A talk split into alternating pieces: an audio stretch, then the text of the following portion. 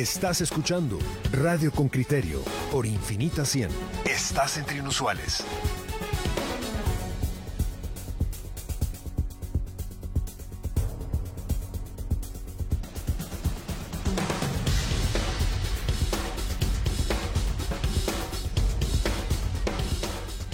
Esta es la nota que Henry Bean nos trae. El diario El Periódico ha publicado el último domingo una investigación en la cual revela que dos magistrados del Tribunal Supremo Electoral, uno titular, el otro suplente, presentaron documentos falsificados para acreditarse títulos que no les correspondían, al menos en el momento en que participaron y aspiraron a una magistratura del Tribunal Supremo Electoral. Escuchamos a Henry Bien y luego conversemos con una de las comisionadas que ha, ha participado en la elección de magistraturas para cortes, para fiscales y también para magistrados de TSE. El informe de Henry Bean, reportero con criterio. En febrero de 2020, la comisión de postulación que nominó a los aspirantes a una magistratura en el Tribunal Supremo Electoral decidió no puntuar la ética de los candidatos y en cambio ponderó su experiencia y méritos académicos. Hoy, un cuestionamiento se levanta sobre dos magistrados elegidos, Ranulfo Rojas Cetina y Marco Antonio Cornejo Marroquín, un titular y el otro suplente. Ambos presentaron títulos falsos de un doctorado y una maestría ante la comisión de postulación. Una investigación del diario El Periódico reveló que la Universidad Universidad Da Vinci, de la cual presentaron los títulos de grado, no reconoce como propios los documentos que acreditan el doctorado a Rojas y la maestría a Cornejo. El TSE guarda silencio. Con criterio pidió una respuesta a Conrado Monroy, vocero de la institución, pero no respondió. Carmen Aida Ibarra, del Movimiento Pro Justicia, dice que es una práctica antigua y que solo puede erradicarse si se apela más a la ética de los candidatos. Entonces, por supuesto que en la medida en que pasó el tiempo, nos dimos cuenta de cómo el rey del tenis había invertido grandes cantidades de tiempo, dinero y esfuerzo en proveer de posgrados a, a su lista de candidatos, porque él fue quien abrió de alguna manera el uso de los posgrados como una herramienta para meter candidatos. En el año 2009 fue incluso objeto de de investigación por parte de la CICIS, ese tipo de acuerdos con eh, universidades españolas a donde viajaban, pero casi que con aviones fletados los magistrados o los jueces, a raíz de estas alertas, asegura Ibarra, se presentó atención a los méritos profesionales. Hugo Maúl Figueroa, expresidente de la Corte Suprema de Justicia e integrante en distintas comisiones de postulación para elegir jueces, comenta que un posgrado no garantiza un mejor funcionario. Lo que es importante también es eh, el conocimiento de la, de, la materia de que se trate, ¿verdad? Vamos a escoger a un magistrado, bueno, ¿cuál es, cuál es su experiencia? No necesariamente su experiencia en el ejercicio eh, profesional, sino su experiencia en, en el sector justicia o en, o, en cualquier, cualquiera otra de las actividades. Claro. Pero, pero todo, todo eso, sopesarlo, es complicado. Yo creo que las comisiones de postulación pues han hecho, han hecho un trabajo diríamos, aceptable con algunas deficiencias. El ex magistrado dice que un comisionado no tiene capacidad para verificar y confía en que se actúa bajo la declaración jurada. Si se hizo un documento o se falsificó, no necesariamente eso significa que ya venía falsificado de una universidad, ¿verdad? Pero, pero son temas, son temas que se, que se suman, digamos, al, a los compromisos, a las responsabilidades y al trabajo que implica para las comisiones de postulación. En 2014, el escándalo fue la investigación doctoral de Emanuel Valdizón, ex candidato presidencial del desaparecido partido Líder, hoy condenado en Estados Unidos por lavado de dinero. Pese a reconocer que era un documento copiado, la Universidad de San Carlos de Guatemala avaló la tesis. Con criterio, reveló en febrero cómo el juez Maynor Cuando aspiró a una magistratura ante la Corte de Constitucionalidad, obtuvo títulos de maestría y doctorado en menos de un año en la USAC. La directora del Movimiento Pro Justicia dice que en el pasado la elección de jueces era una feria de diplomas.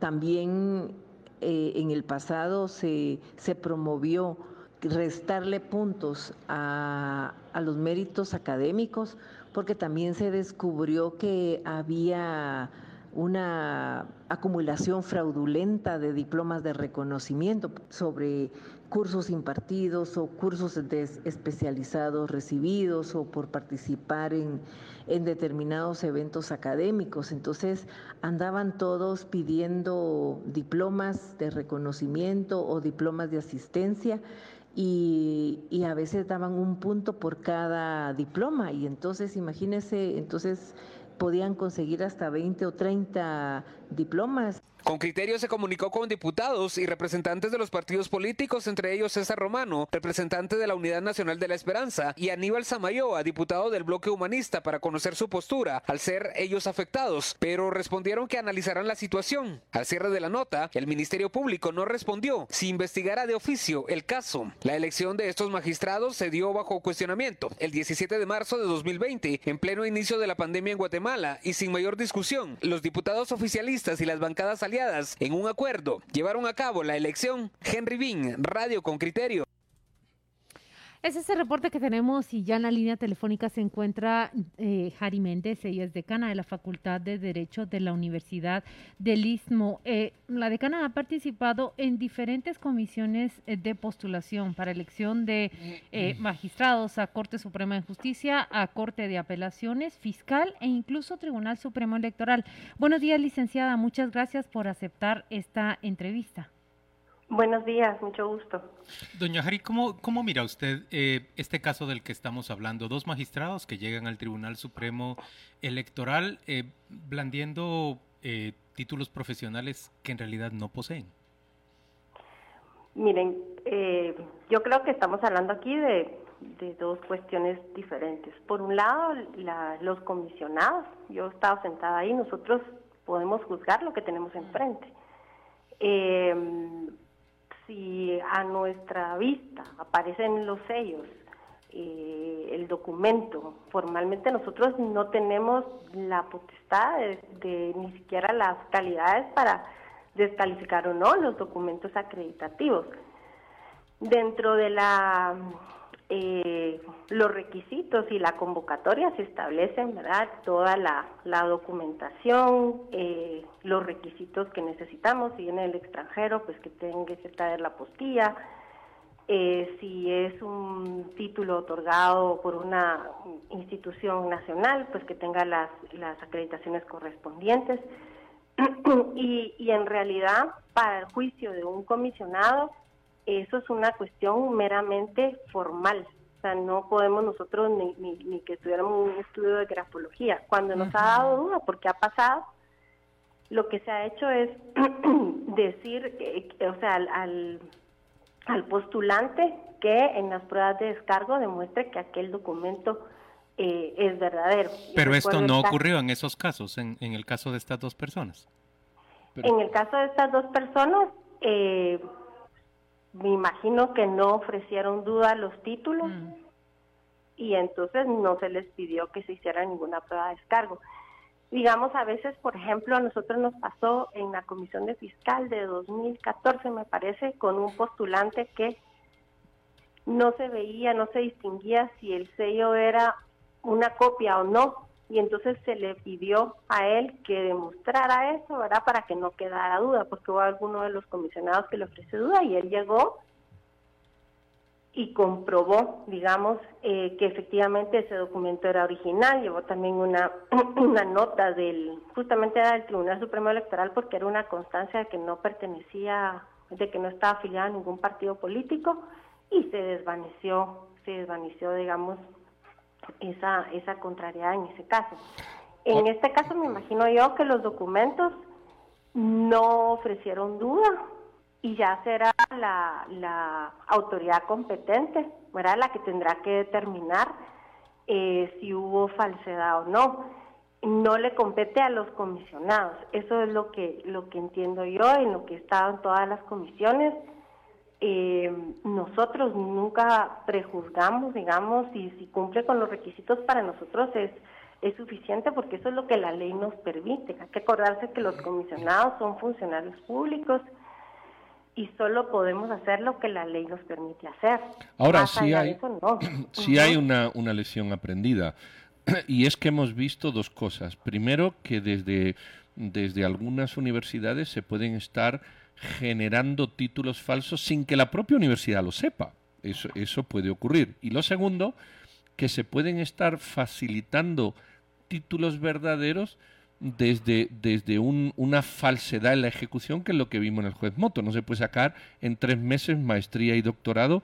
Es decir, lo que sí se puede hacer y, y posiblemente apunta para las próximas comisiones de postulación es que los títulos, sobre todo de maestrías, de licenciatura, de maestría y de doctorado, que se presentan en las comisiones de postulación, una vez son aceptados por los, por los comisionados, las universidades que los piden certifiquen que efectivamente esas personas obran en calidad y cantidad. Perdón que yo tercie ahí, pero, pero no creen que eso sale muy barato. O sea, ay, ya pasaron, ¿qué más da? ¿No deberían los comisionados ahorita ofenderse, molestarse y salir a decir, fuimos engañados? y pasamos a estas ah, personas. bueno, fuimos engañados todos. Bajo, bajo un engaño. Sí, claro, pero ellos son los comisionados. Yo no era comisionado. Yo sé. Eh, fuimos, fuimos engañados. ¿Usted no se siente ofendida a sí misma por haber sido por haber sido engañada? Mire, yo no, no, yo participé en esa comisión como suplente y me integré em, casi dos semanas después porque eh, la persona que nosotros habíamos designado eh, por motivos de distancia ya no pudo acudir, entonces en realidad hubo y teníamos las las otras dos comisiones eh, yo no, no estuve en esa parte, digamos, directamente revisando esos expedientes. Y sí le puedo decir por, por experiencia, eh, nosotros cada vez se vuelven más engorrosas los, los requisitos de las comisiones de postulación, precisamente porque uno va encontrando ese tipo de, de cuestiones y por supuesto es desgastante, porque, y no por el caso concreto, sino en general, eh, no ve los mismos candidatos con los mismos expedientes en tres comisiones. Ya no sabe uno si está, o sea, si ya lo vio o lo está viendo por primera vez. Eso por decirle algo. De hecho, de hecho, las hay nosotros como como decanos y está consta en los audios y en las actas y ahí lo puede decir la sociedad civil. Insistimos, por favor, que lo académico no se le diera tanto valor porque ya habíamos detectado, por ejemplo, eh, algunas cuestiones que mm, nos daba, nos generaba duda, ¿verdad? Eso, pues, eh, un, postdoctorado en un mes, eso no puede ser. pero, pero, perdón que me ofenda yo, yo creo que a lo académico hay que darle mucho valor, muchísimo valor. El punto está en que tiene que ser lo correcto.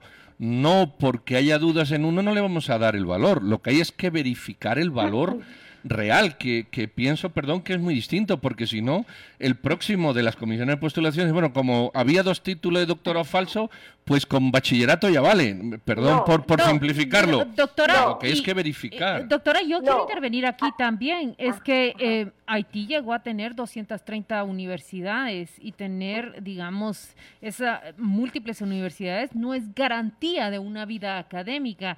Lo mismo quiero decir de estas personas. Ahí escuchamos cómo Carmen Aida dice, em, empezaron a presentar multiplicidad de diplomas. Es que yo he visto que los expedientes tienen diplomas hasta de un curso de etiqueta. ¿Y eso qué vale? ¿Qué me garantiza a mí como ciudadana un buen juez? Yo no veo que todos los títulos de maestría ni de doctorado, eh, aunque sean reales y auténticos, estén garantizando al funcionario idóneo. Vamos a ver, yo creo que no me expliqué, Pedro. Yo sí le entiendo su punto. Yo misma tengo un doctorado, ¿cómo no voy a valorar la preparación, por supuesto. El doctorado a uno le da unas herramientas de análisis, de reflexión, de capacidad de deducción, etcétera. Pero hay que distinguir el perfil. Si nosotros en el perfil, y eso está en la misma ley, el perfil determina, lo que queremos es una persona que deba impartir justicia, tampoco estoy de acuerdo en que se le dé 85 puntos a la experiencia porque mm, depende qué tipo de experiencia sea, ¿verdad? Hacer la experiencia tiene que tener unos ciertos requerimientos, pero tampoco estamos buscando investigadores ni estamos buscando profesores.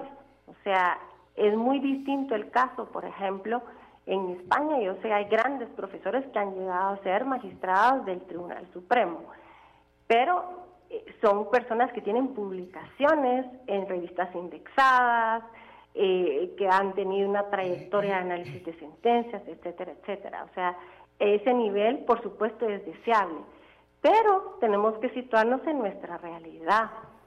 Y qué difícil es ponernos a valorar, aunque sí nos pusimos de acuerdo, qué puede considerarse un diplomado y qué no puede considerarse un diplomado.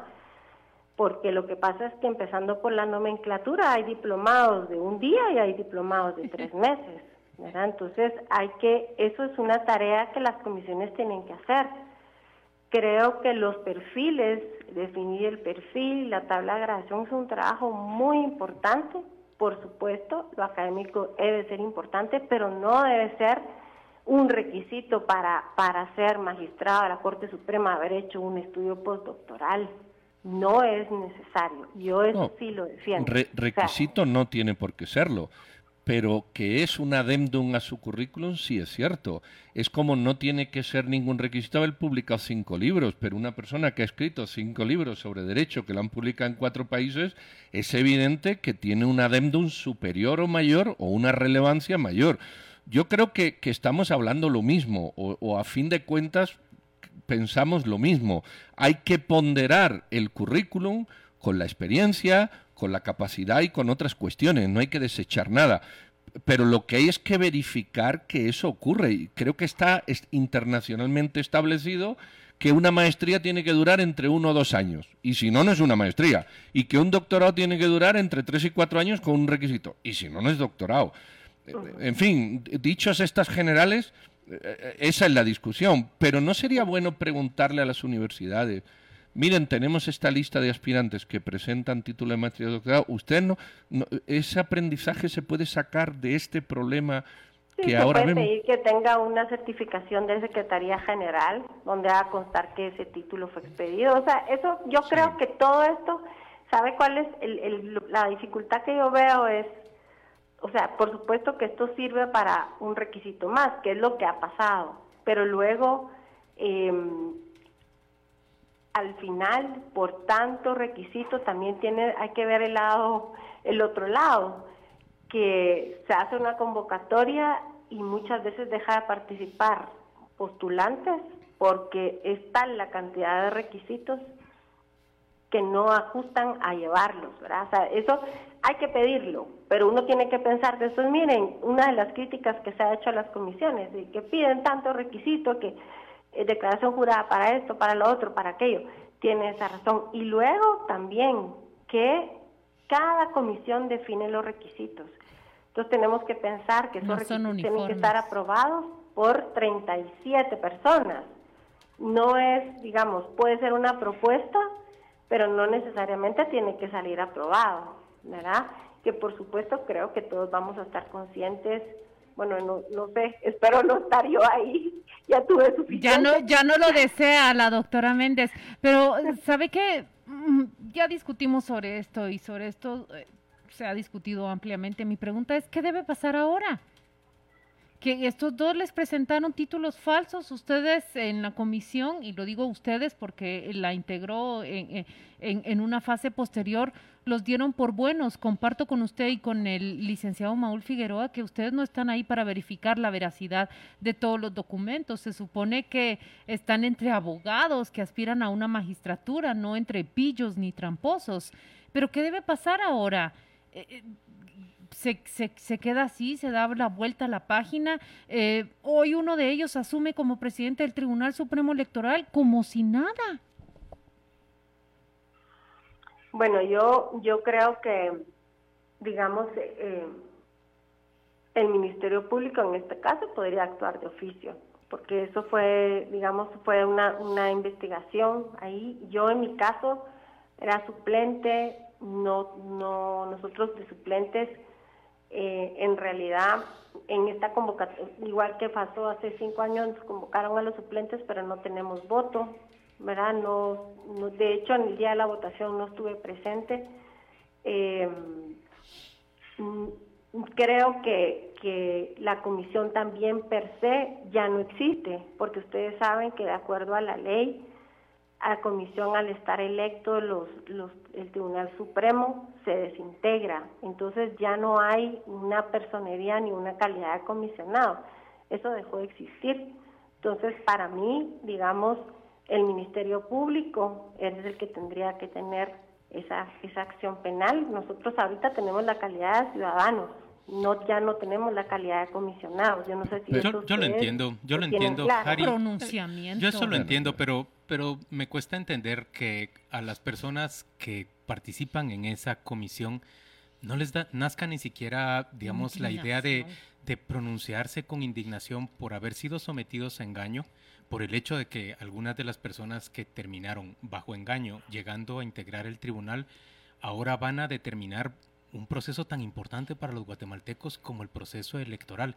Usted sabe que fue este Tribunal Supremo Electoral, el actual, el que integran esas dos personas, el que le remitió al Ministerio Público el caso de, del partido que estaba tratando de integrar el, el señor Solorzano Fopa que concluye con esa prisión provisional suya, que ahorita la Corte Suprema de Justicia acaba de, dar por buena, diciendo que, que no, que, tiene que permanecer en prisión hasta, hasta la primera declaración, aunque se venza el plazo ya muchas veces de los 24 horas que determina la Constitución. Pero, no fue, o sea, se, da cuenta de todo lo que esto significa para el sistema guatemalteco. Perdón, claro perdón que como cualquier ciudadano, por supuesto que sí.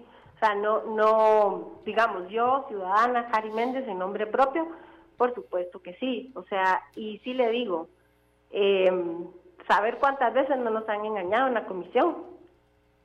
O sea, es claro. Yo me puse a pensar en los listados de magistrados de Corte de Apelaciones, de Corte Suprema de Justicia. ¿Cuántos títulos falsos se fueron ahí? Perdón que no yo quiero... Lo sabemos, o sea, ese es el punto que yo quiero dejar, o sea, no es una justificación, no es una excusa, por supuesto, pero nosotros como comisionados, lamentablemente, lo que tenemos es el expediente con los requisitos formales que vienen de muchas instituciones, incluso los documentos apostillados eh, nosotros tenemos, si tiene la apostilla, lo tenemos que dar por válido. No sabemos tampoco si esa universidad está en una casa.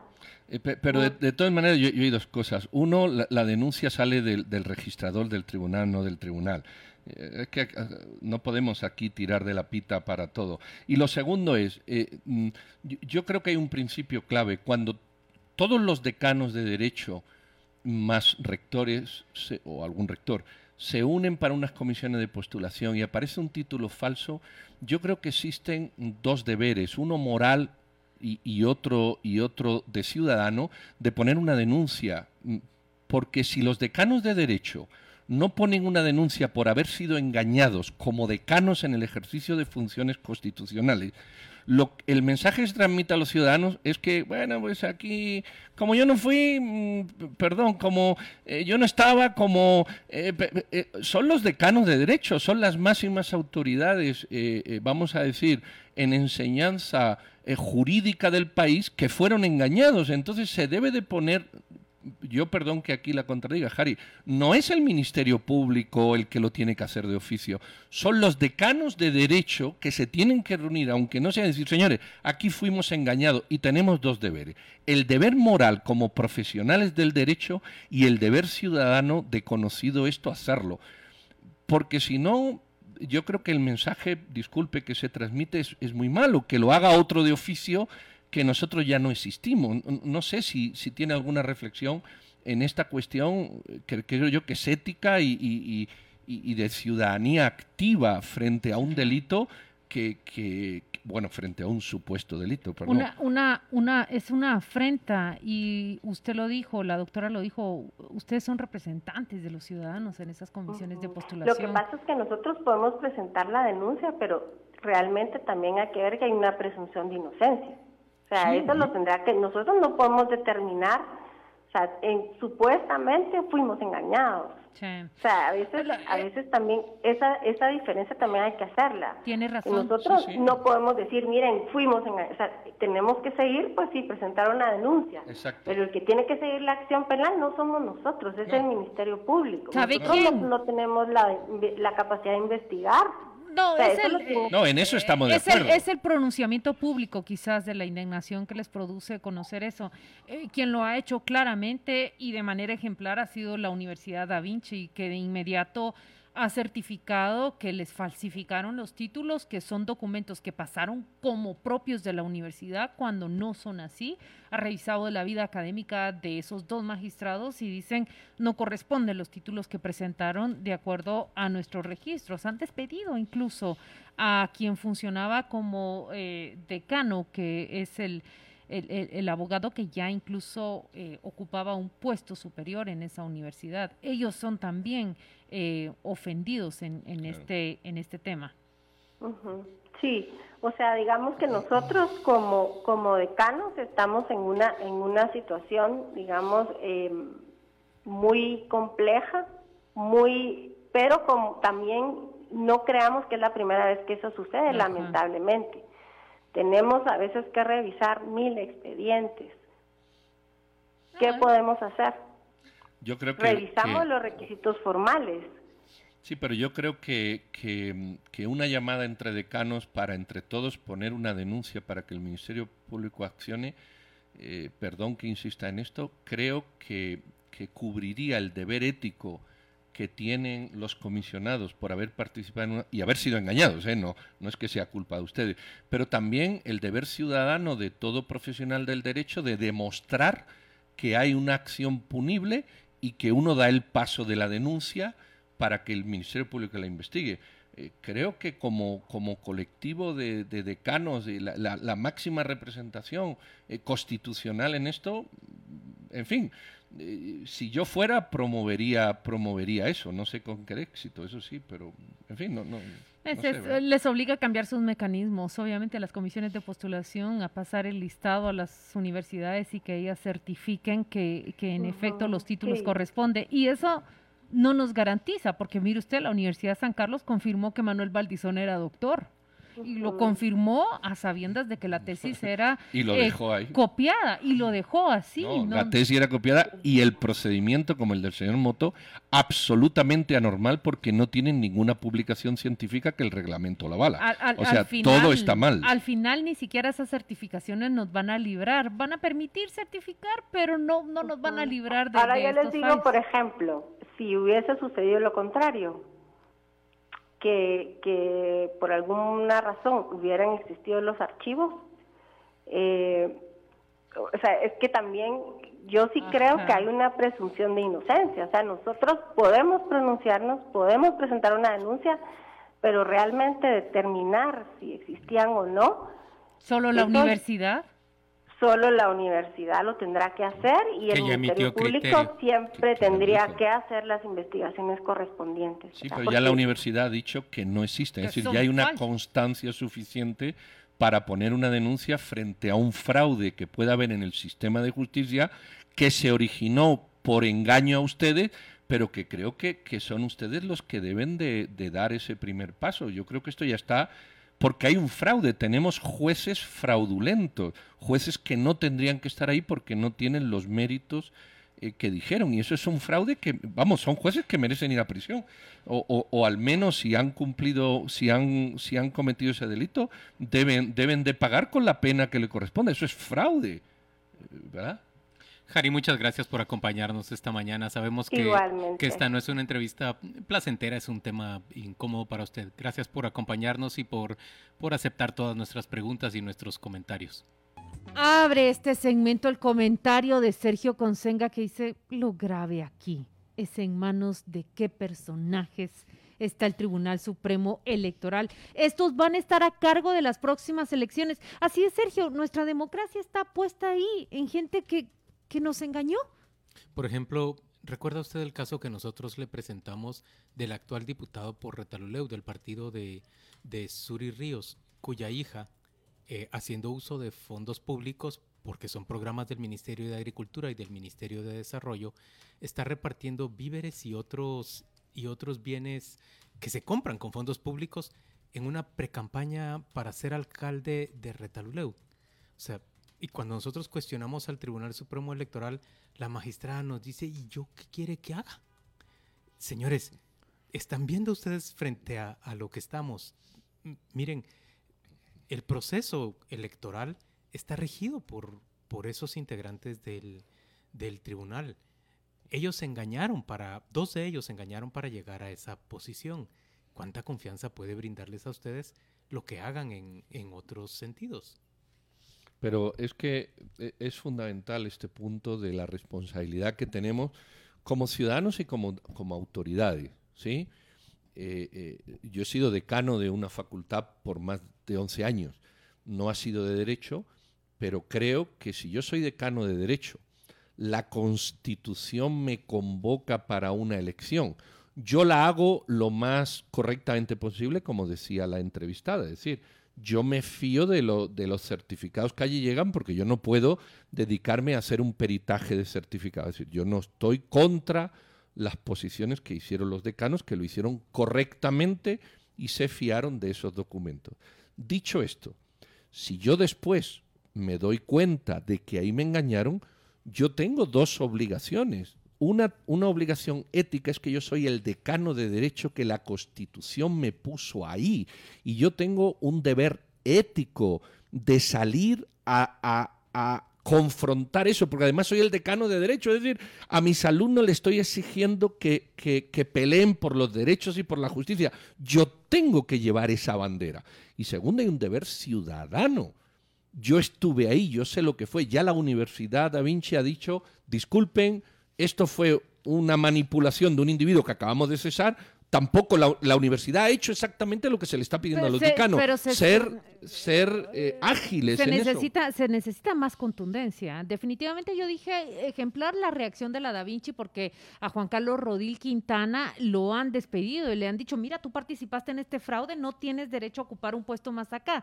Eso lo pueden hacer por la libertad que tienen, ¿verdad? Es privada, no tienen que probar. Eh, pero Bueno, es creo que que, está ya probado, está, está no más probado, más que probado. Ahora, la indignación y él va a asumir como presidente del Tribunal Supremo Electoral hoy. Y lo que me preocupa a mí que, que dicen, bueno, que el Ministerio Público investigue. Y miren, yo sé que estas investigaciones toman tiempo, excepto, nos dijo Marvin Mérida, eh, eh, unas investigaciones donde todo está escrito y ya está probado. El, palabras literales de, de, de mm, un fiscal y de la fiscal general.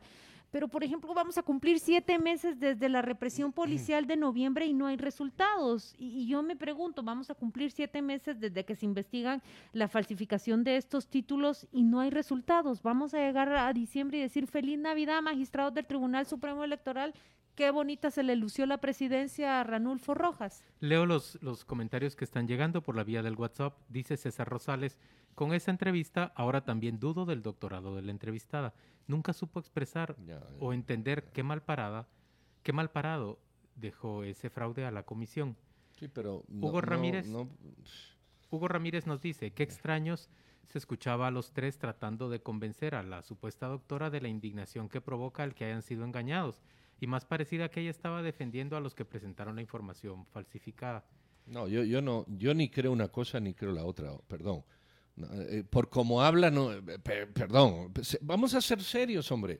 Eh, yo lo que veo es que no hay una comprensión profunda y rápida de la obligación que uno tiene como ciudadano y decano. Eso sí lo entiendo. Pero de ella y del resto de los que participaron, eh, eh, que, que tienen que, que dar un paso adelante. Daniel Cifuentes nos dice, ¿o será que es mercenaria? ¿Por qué decís que es una entrevista incómoda, Juan Luis? Sus respuestas dan asco, muy Mm. críticos de la entrevista de la, de la señora Méndez.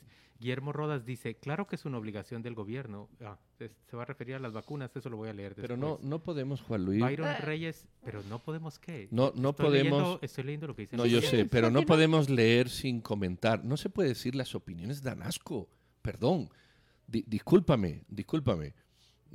Aunque lo haya dicho un oyente, perdona. No se pueden decir las opiniones dan asco. De, de- de verdad que eso es una manera racional de analizar algo. Uno puede no estar de acuerdo con las opiniones. Puede escuchar opiniones que le gustaría que fuesen más contundentes. Pero yo de verdad, yo me niego a leer comentario de una persona que diga, no, las opiniones dan asco Muy bien, las voy a, las voy a leer No, yo. perdón, pero... Brenda González nos dice, en el momento en que se entrega la documentación, ¿no firman acaso un documento diciendo que todo lo dicho en su postulación es verdadero? Eso es cierto. De ser así, si públicamente se conoce que es falso, cualquier agraviado, en este caso el pueblo de Guatemala, podría poner una denuncia. Lástima que yo no soy abogada, dice Brenda González. Bueno, no, Byron no, Reyes dice, a los ganadores les deberían revisar dos veces el expediente. También, sí. Mire, Leonel Barrios dice es entendible, pues no hay universidades que no vendan títulos. Eh, lo que nos está reflejando el oyente con criterio es que también, aunque los títulos estén certificados por las universidades, eso no es garantía de la honorabilidad. Y miren que las comisiones de postulación deben ser criticadas porque también obvian una facultad y una potestad que tienen. Ellos pueden salir a invitar a aquellos eh, profesionales honorables para ocupar esos puestos, pero, Pero, no. pero este es otro comentario que también hay que censurar, Claudia. ¿En qué sentido? ¿Por qué eh, no? Todo, léelo otra vez. Va- vas a ver el concepto. No, es que todas las universidades venden títulos. Total, ahora la basura para todo el mundo, hombre. Discúlpeme. Es que, perdón, perdón, eso no es correcto. Entonces, porque entonces, ah, ah, como todo es una basura, como... no, discúlpeme, no, todo no es una basura. No, perdone, no, usted está equivocado. Y hay que decirlo, porque entonces cualquier opinión que da asco o que, o que todo es una basura, vale, perdona. No es así. No es así, discúlpeme, no sé quién lo ha escrito, pero usted está equivocado. Las universidades que han expedido títulos falsos se les señala con nombres y apellidos. Todas las universidades no expiden títulos falsos, perdóneme. Luis Sánchez Villar dice, lo que necesita es quitarles el puesto e inhabilitarlos de la carrera, tanto a ellos como a quien firmó los títulos falsos. Eh, después dice eh, Javier Bonilla, con respecto a los títulos falsos de los magistrados, pedir que se certifique el título hará que también falsifiquen la certificación. Aquí lo que se necesita son consecuencias y que esos magistrados sean retirados del cargo.